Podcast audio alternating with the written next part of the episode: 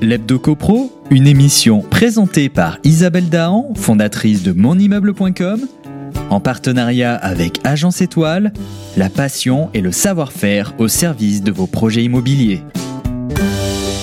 Un grand bonjour à nos auditrices et auditeurs. Avec cette crise inédite, tout le monde se demande si les prix de l'immobilier vont baisser. Presque deux mois d'interruption des transactions immobilières, cela ne peut pas être sans conséquences. Pour en savoir plus sur cette question, je me suis tournée vers des spécialistes de l'analyse des données, l'équipe scientifique de meilleuragent.com.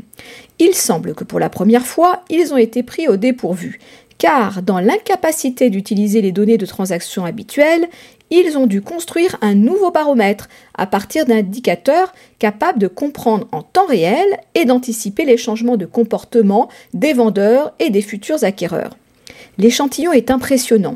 Il s'appuie sur 2 millions de visiteurs uniques par mois et 12 000 agences immobilières partenaires.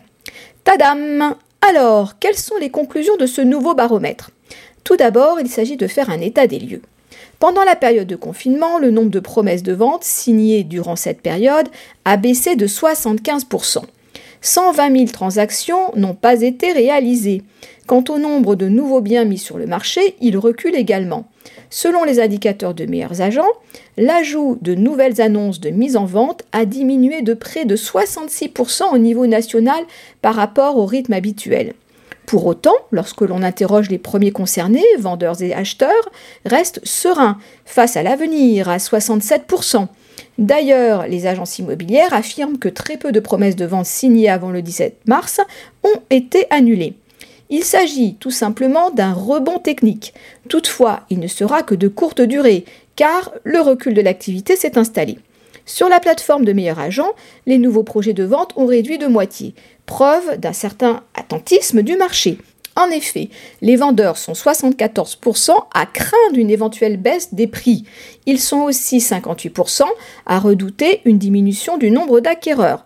Ces inquiétudes sont surtout relatives aux incertitudes sur l'évolution du marché. La bonne nouvelle, c'est que le marché immobilier ne devrait pas s'effondrer à moyen terme.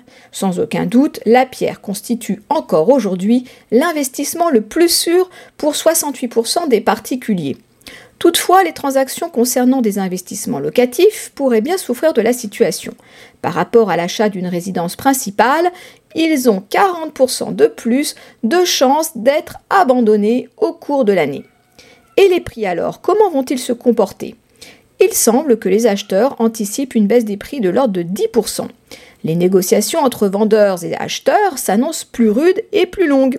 Selon Meilleurs Agents, le statu quo sur l'équilibre entre offre et demande par rapport à l'avant-crise empêchera les acheteurs d'imposer un tel rabais.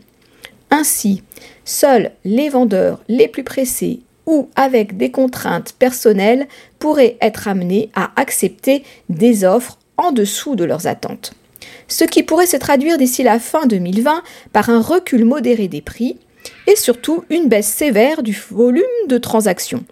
Pour l'instant, nous ne savons pas grand-chose de la reprise économique. Espérons que les mesures annoncées par le gouvernement porteront leurs fruits. Restons positifs. Le marché de l'immobilier devrait progressivement retrouver son dynamisme. Je vous donne rendez-vous pour notre prochaine chronique Hebdo Pro. D'ici là, restez vigilants et continuez de nous suivre sur monimmeuble.com.